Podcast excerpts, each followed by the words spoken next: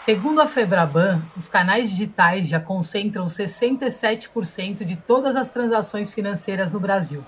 Inclusive, pela primeira vez, as transações realizadas no mobile banking representaram 51% do total das operações feitas no país. Está claro que o futuro do dinheiro é digital e o Banco Central do Brasil está de olho. A atual gestão, sob o comando de Roberto Campos Neto, tem se empenhado para implementar diversas inovações tecnológicas, como o Pix, o Open Banking e agora o Real Digital. No episódio de hoje, vamos entender o que é o Real Digital, quais as diferenças dessa novidade para as criptomoedas e como isso pode impactar o seu negócio nos próximos anos. Vem com a gente!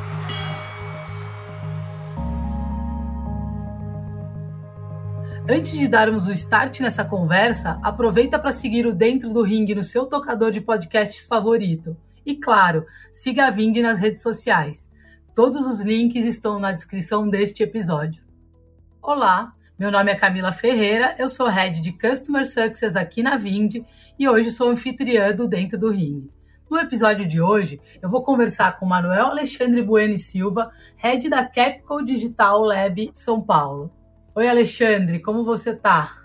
Oi, tudo bem? É, é um prazer falar com você e com todos os ouvintes do, do podcast. Estou aqui à disposição quando vocês quiserem. Ah, legal. Temos bastante assunto para hoje, hein? O Real Digital já está, em chegou e já está causando furor aí, né? Principalmente no mercado financeiro.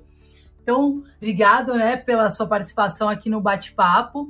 E aí, se você quiser contar aí, se apresentar e contar um pouquinho mais do que vocês fazem aí na Capco Digital Lab, seria legal também para o pessoal conhecer.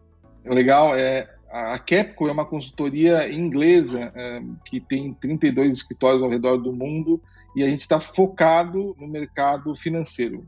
Então a gente, a gente trabalha tanto com bancos quanto com, com seguradoras e justamente nessa, nessa jornada de transformação que o mercado financeiro está fazendo. Aqui a gente tem uma base aqui em São Paulo, né, e o Capco Labs ele é uma está ligado a isso. A gente sempre trabalha com digital, né, com consultoria e com tecnologia, sempre em projetos robustos dentro do mercado financeiro.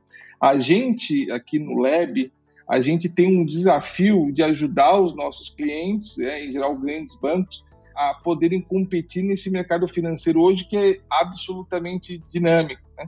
Hoje a gente está vendo que as fronteiras do mercado financeiro elas estão se apagando. Então, hoje varejo, finanças, todo mundo está brincando um pouco no playground financeiro. E isso demanda uh, um, está capturando muitos usuários, está mudando a forma que a gente estava acostumado no setor financeiro.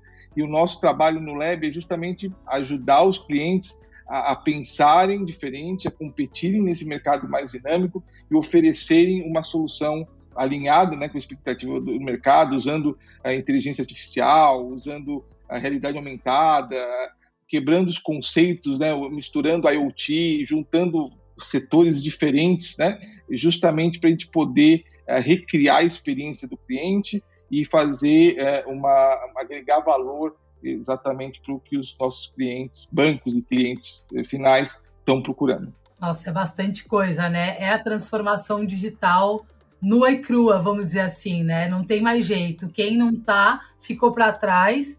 E quem não não ficou para trás, mas ainda está engatinhando, vai ter que correr muito, né? Vai ter que ser um Usain Bolt aí, porque senão não vai alcançar, né? E aí, vamos falar de moeda digital, então, né? Que é o principal assunto hoje aqui. Você pode contar um pouquinho para gente, para os nossos ouvintes, o que, que é uma moeda digital do tipo CBDC? Legal, o CBDC, né, inclusive a sigla é, é, é, seria Central Bank Digital Currency, que seria algo como moeda digital do Banco Central. É, eles são moedas é, emitidas pelos bancos centrais, elas são moedas reais, né?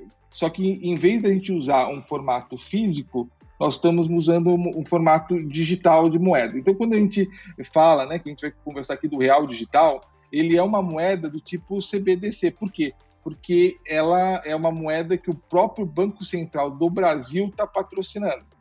É ele que está criando as regras, ele que está criando todo esse pacote de, de como vai funcionar e aí ele vai se responsabilizar por esta moeda. Então, por isso que ele chama CBDC, é uma moeda digital emitida pelo próprio Banco Central. Legal, já tem outros bancos centrais aí pelo mundo que são adeptos a essa moeda, né?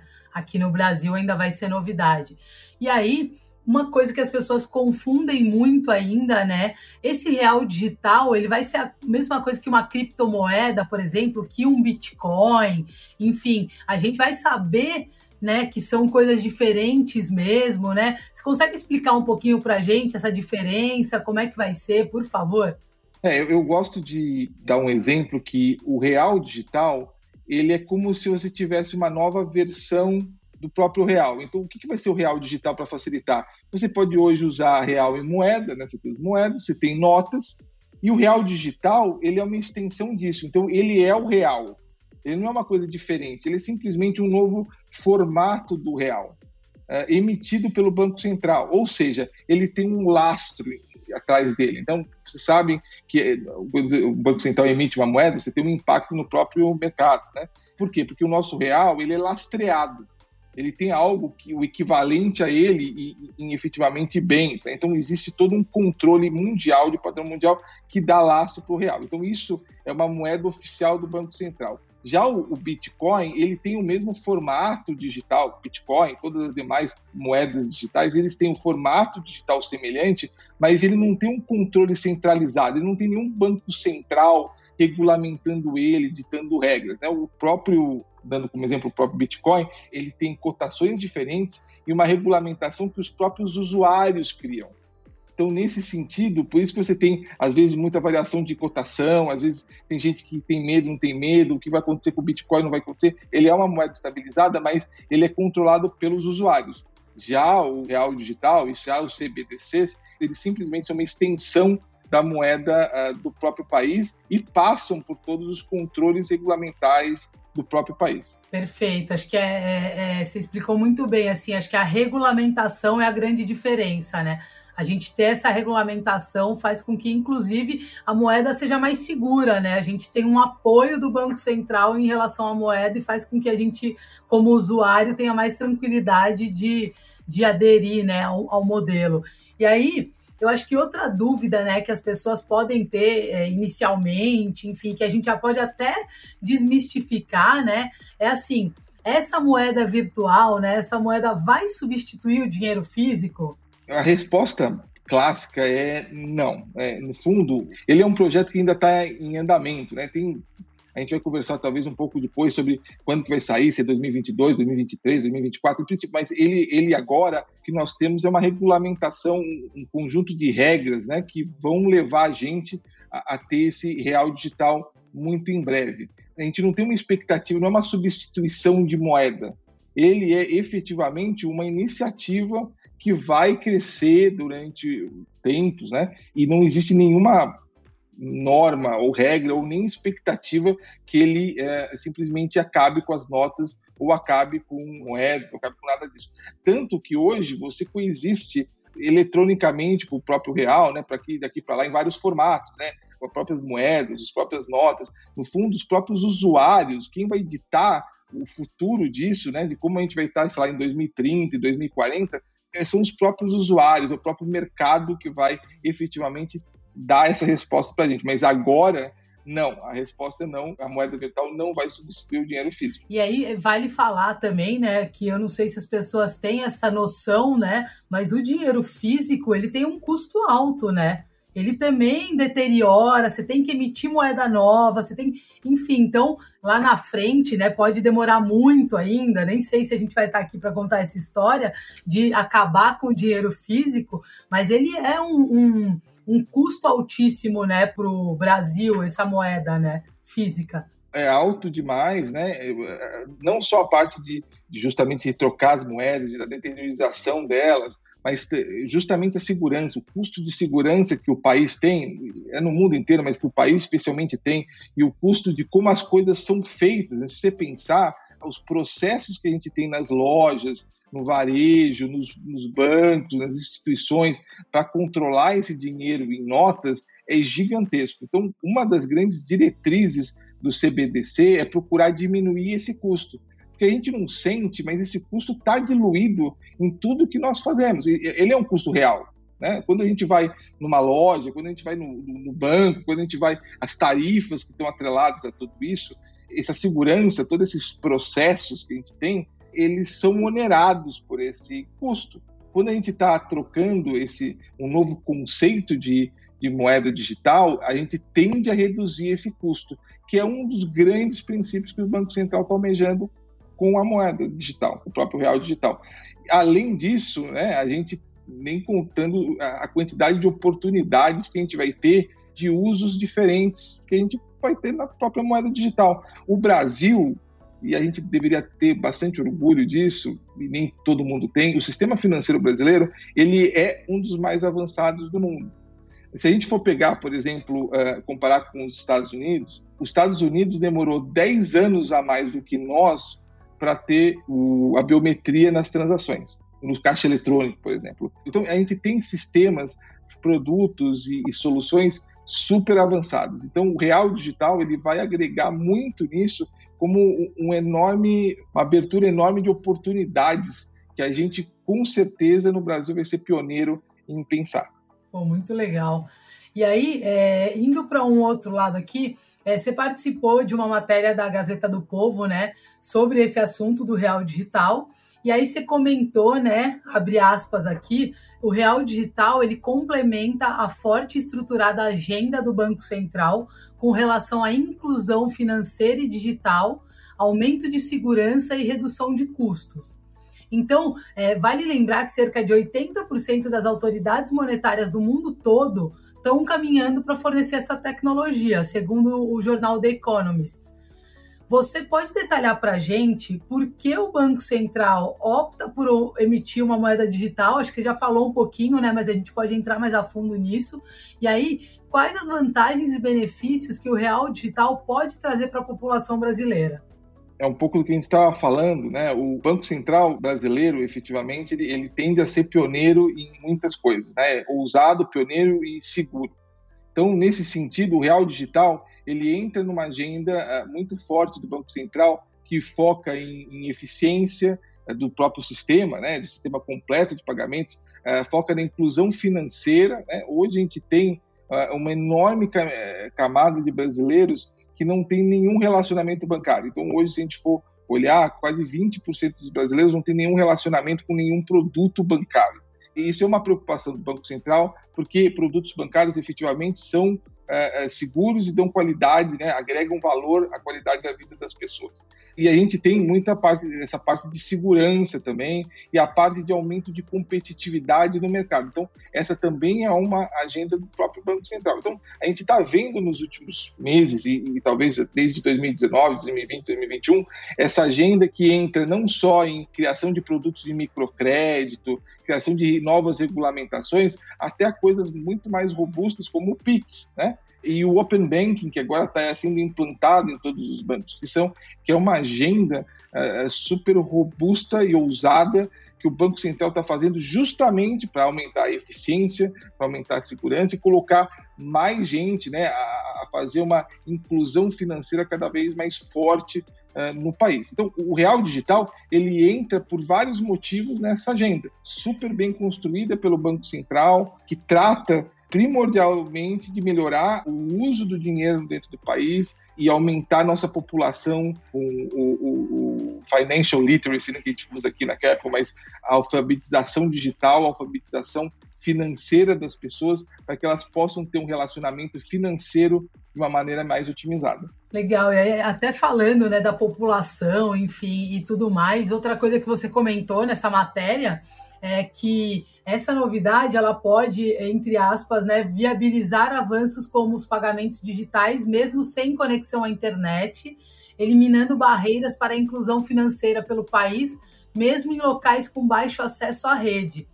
E aí, até complementando, né, antes de eu fazer a pergunta, eu ouvi esses dias, enfim, em um podcast também, que é, a pandemia aí, né, essa movimentação aí de estar tá todo mundo é, em casa, a gente teve uma evolução no, na bancarização de uma parte da população que era desbancarizada. Aí a gente teve mais de 9 milhões de brasileiros que se bancarizaram aí nessa pandemia, né, durante a pandemia e que isso foi muito positivo, mas que a gente ainda tem aí mais de 36 milhões de brasileiros desbancarizados, né?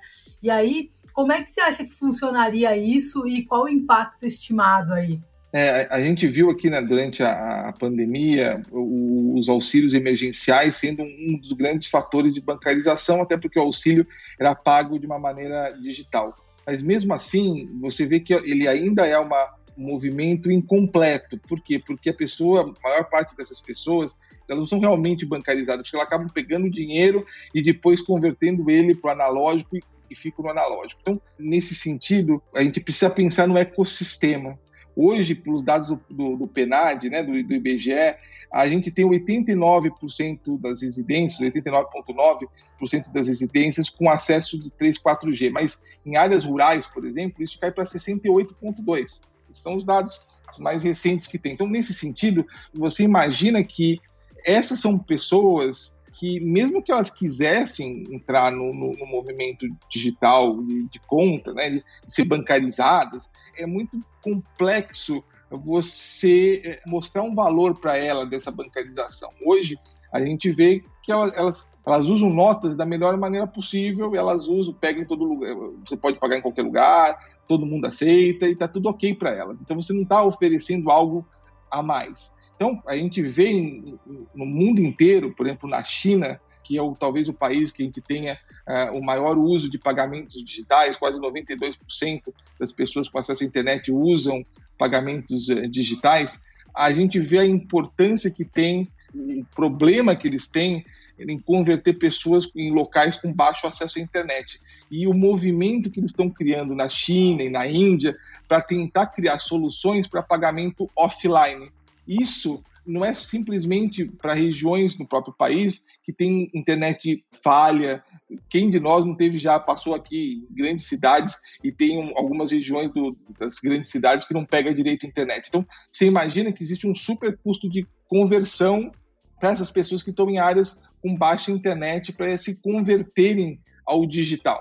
Então, é, lançar uma solução de pagamento digital que permita que a pessoa tenha o dinheiro dela dentro de uma conta corrente, que ele use isso de uma maneira digital, mesmo sem exigir uma internet, é o grande desafio, não só nosso, mas do mundo inteiro, especialmente em países que têm esse desafio de bancarização, como a China e a Índia.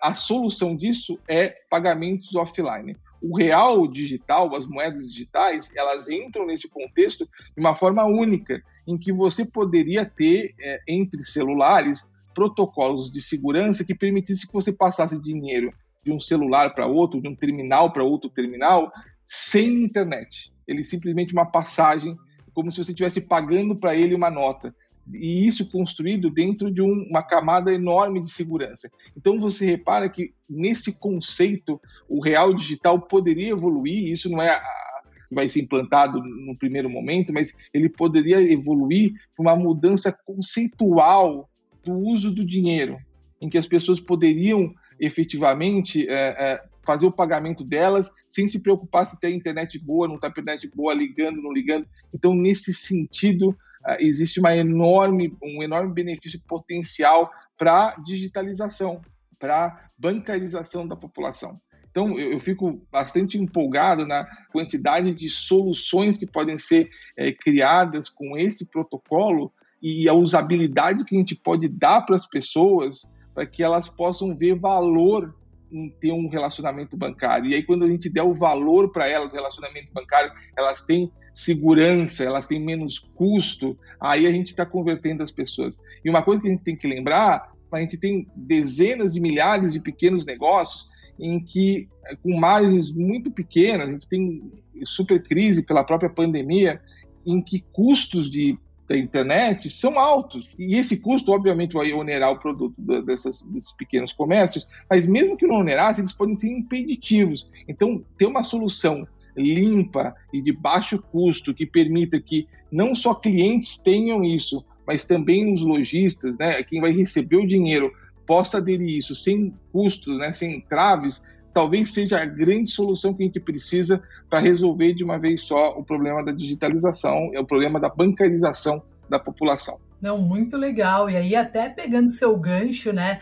Do como é, é, esse a criação do real digital pode ser um negócio muito inovador, né, e que vai trazer esse monte de benefícios para a população brasileira, né? O próprio presidente do Banco Central recentemente num evento é, ele afirmou que o processo da criação do real digital seria enriquecedor por si próprio, né?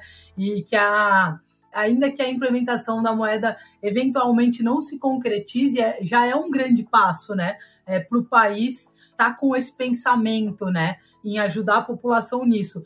E aí entra um pouco do varejo, né? É, na sua visão, qual que você acha que é a importância dessa agenda inovadora do Banco Central para impulsionar o varejo no país? Eu acho que essa agenda do Banco Central está sendo super vital é, justamente para aumentar a competitividade do mercado, permitir que o varejo tenha opção de diversos serviços, né? possa optar pelo serviço que mais atende ela e também que o varejo tenha uh, mais opções e mais produtos disponíveis para eles. Né? A gente tinha um cenário há algum tempo atrás em que você tinha alguns produtos pré-montados, muito bons, muito competitivos, mas a gente tinha uh, um mercado um pouco mais travado. Hoje o mercado está completamente aberto toda essa agenda que passa pelos produtos, pela regulamentação que o Banco Central está fazendo, pela agenda do Banco Central, pelo PIX, a gente veja o PIX e o Open Banking, eles têm esse, por trás disso, um grande foco em aumentar a competitividade. A gente vê o que os bancos, eh, grandes bancos estão fazendo, as grandes instituições e as startups estão fazendo com isso, né? As soluções que a gente viu nascer, está vendo nascer, está acompanhando nascer o Pix, por exemplo. Né? É, todos os produtos que a gente está vendo nascer com o Open Banking, todas as comunidades que estão nascendo com isso, com essa agenda. Eu tenho conversado com, com diversos executivos de bancos que têm enormes e, e, e produtos, né, produtos super bacanas que vão lançar agora por causa do Open Banking. Então, essa agenda tem tudo para agregar no varejo, que ele vai ser mais competitivo, vai diminuir custo de, de da venda deles, né? E vai poder oferecer mais opções para o próprio cliente dele. Né? Então você repara que ele está indo por dois lados: o custo, né? a segurança, né? o segurança e custo, mas por outro lado também permitindo que ele ofereça melhores produtos para os clientes que estão na loja dele. E isso é bom para todo o ecossistema, e não só uh, para os bancos, né, não só para as instituições, mas para todo o ecossistema. E é por isso que essa agenda é tão importante, é por isso que o Real Digital ele é enriquecedor, como disse o próprio Roberto Campos, ele é enriquecedor por si próprio, porque ele está gerando agora uma sequência de discussões no mercado do potencial que isso pode trazer, está preparando as empresas do que elas podem pensar e incentiva a nossa mente, né, a mente brasileira, que é tão criativa, que é pensar fora da caixa, incentiva a gente a novos caminhos que talvez nem o próprio Banco Central ainda pensou, mas a gente vai chegar lá. Bacana. E aí é, é interessante, né? A gente fala do varejo e aí a gente fala da economia real, de cotidiano, enfim. Aí tem um ponto central da nossa conversa que é como que essa novidade vai impactar os negócios, né? Só para a gente lembrar aqui, né, que a Vind é referência em pagamento recorrente. Então a gente tem muitos clientes aí de vários segmentos, como educação, estética, softwares, etc. E aí esses clientes estão sempre buscando as melhores informações para passar para os clientes deles, né, os futuros clientes deles. E aí, Alexandre, a gente fala muito de varejo, mas aí eu queria é, a sua opinião aí sobre os possíveis impactos do real digital na vida dos empreendedores, né? E como eles podem se preparar para a vinda do real digital. Eu acho que o, grande segredo que a gente tem aqui é os empreendedores, especialmente, eles têm que ver, eles podem ver né, mudanças como grandes oportunidades para eles, né? E serem protagonistas dessas mudanças e não vítimas dela, né? Então, é muito interessante ver que os empreendedores têm sido, por exemplo, no Pix, um dos públicos que mais usa o canal. Eles foram os que sacaram, talvez de forma mais rápida, como isso poderia ajudar nos processos deles. Tem um bastante caminho para a gente percorrer ainda no Pix, mas eu vejo uma, uma enorme parte da, dessa população que consegue ver as oportunidades acontecendo e, e, todas as oportunidades estão na mesa para poderem aproveitar. A gente sabe que existe uma, uma, capacidade de investimento pequena, né? tem um planejamento grande, não é uma, às vezes demora um pouco para acontecer, mas o que eu recomendo é que eles se mantenham antenados, né? leiam o que está acontecendo e procurem sempre focar nos clientes deles uh, e o que, que, eles podem oferecer a mais, como é que eles podem agregar valor nos produtos deles com as coisas que estão acontecendo no mercado, seja ele Pix, seja ele Open Bank, seja ele o Real Digital, de que forma eles podem repensar os processos deles, pequenos, médios ou grandes, focando no cliente para agregar mais valor para o produto deles, para procurar uh, reduzir etapas desnecessárias, uh, procurar captar eventualmente novos negócios antes não presentes, não disponíveis,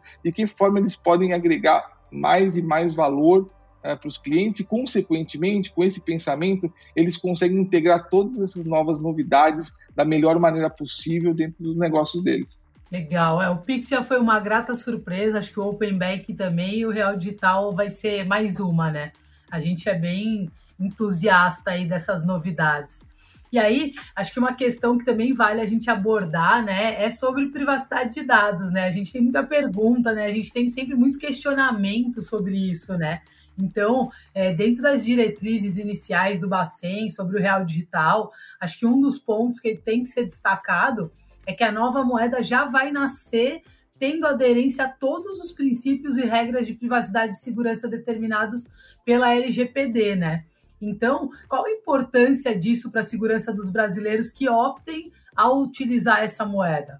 É, eu, eu, acho que a questão de segurança é uma questão vital, né? A gente está vendo na, na, na mídia é, muita notícia sobre golpe com Pix, por exemplo. Né? Puxa, o golpe com Pix, golpe, aí, aí tem uma difusão, às vezes, de notícia, vou cancelar meu Pix, sabe? umas coisas dessas. Mas, no fundo, o que a gente consegue notar de uma maneira muito clara é a importância que a gente tem, nós, né, como usuários, né, temos na, na, em tomar cuidado nas transações, tomar cuidado em que a gente confia, em, naqueles golpes que pede dinheiro, não pede dinheiro, como pede dinheiro, esse, esse tipo de coisa. É, começou a se alastrar uh, com o Pix, mas está na nossa mão grande parte dele está na nossa mão se proteger desse tipo de, de golpe digital. Então, parte do, da segurança depende de cada um de nós, não passar senha, é, não transferir para quem você não conhece, é, não clicar em links, todo esse tipo de coisa é super importante. Aí a gente entra na outra metade que é o LGPD e a segurança das próprias transações digitais. O LGPD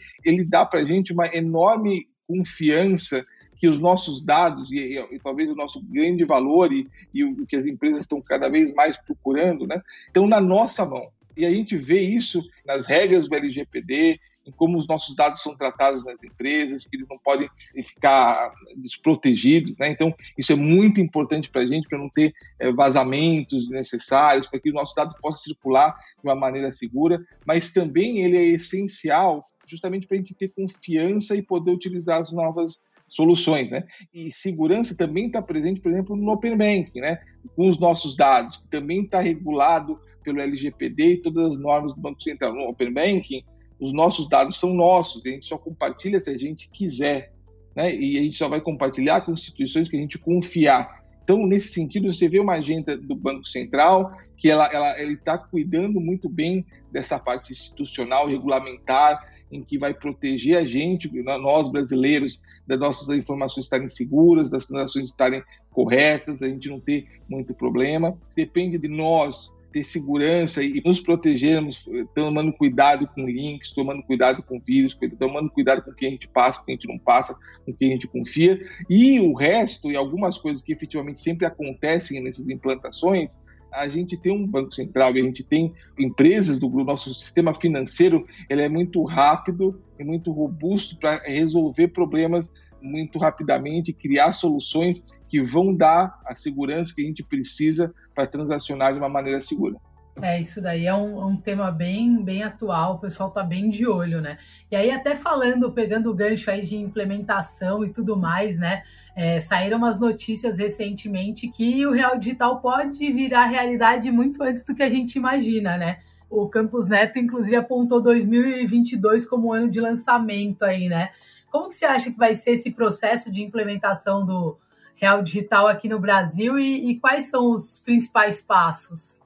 É, a gente, no dia 24 de, de maio, né, que foi o dia que o, o, o grupo de trabalho, né, o BC, divulgou as diretrizes gerais né, para a moeda digital no Brasil. Então, esse foi o primeiro passo real que o Banco Central deu para a gente começar essa é, é, uma enorme, uma grande fase de discussões com o próprio mercado, com todas as entidades do mercado, sejam elas instituições financeiras, sejam elas startups, sejam elas, elas profissionais de TI, sejam elas intermediários. Então, existe uma enorme discussão que a gente está tendo agora, e patrocinada pelo Banco Central, de o que é a moeda digital, como é que vai funcionar a moeda digital, quais vão ser os protocolos que ainda não foram definidos, qual é a melhor forma da gente dar o próximo passo. O mercado brasileiro está sedento por, uh, por ousar né, e por fazer isso acontecer muito rápido, e o Banco Central tem essa responsabilidade de saber qual é o momento, uh, o quanto que é correr demais e o quanto não é correr demais. A gente vê por exemplo, a agenda do Open Bank, que deu uma atrasada, né, mas ele está correndo bem agora,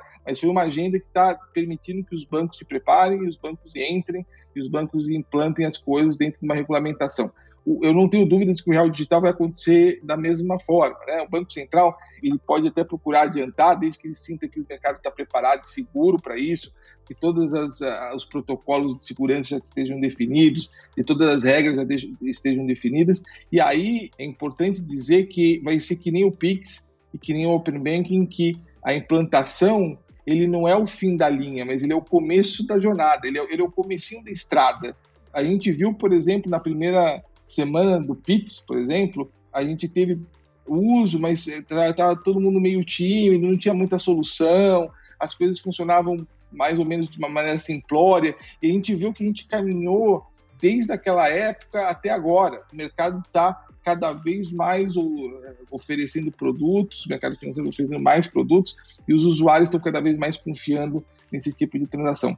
Então, Open Banking é a mesma coisa, a gente passou pela fase 1, estamos entrando na fase 2, fase 2 em que os bancos vão poder, bancos e instituições vão poder oferecer novos produtos, vão poder usar os dados dos clientes, desde que eles permitam, para, por exemplo, fornecer um crédito de melhor qualidade, fornecer um crédito com maior segurança, com menores taxas. Então, a gente está evoluindo, mas ainda tem uma enorme jornada e empresas trabalhando para oferecer mais produtos. Então, nos próximos anos vai acontecer, pode ser 2022, pode ser 2023, pode ser 2024, mas mesmo assim a gente vai começar uma implantação de uma moeda e não vai ser aquele clique e acabou, vai ser um começo de uma jornada que vai caminhar para oferecer segurança para o povo brasileiro, para ele começar a ser usado, para ele começar a ser usado em smart contracts, por exemplo. O real digital vai começar a ser a penetrar dentro da população, dentro de uma faixa, depois vai expandindo até chegar a soluções mais ousadas como pagamentos offline, como pagamentos em varejo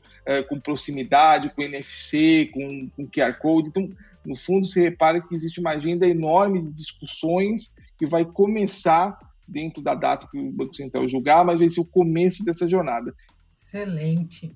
Acho que vale agora, a gente já está indo para o final, né? Infelizmente, tem assunto aqui para a gente falar, acho que por dias, talvez, né? Não, não só horas. Mas acho que para fechar, né?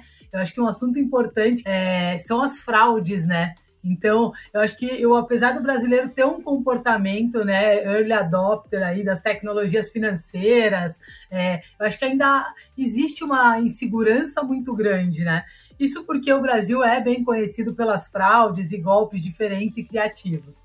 Então, é, segundo uma pesquisa que a gente trouxe aqui da ClearSale, né, que é o grande antifraude aí que a gente tem no mercado brasileiro, em 2020 foram mais de 3 milhões e meio de tentativas de fraude, né?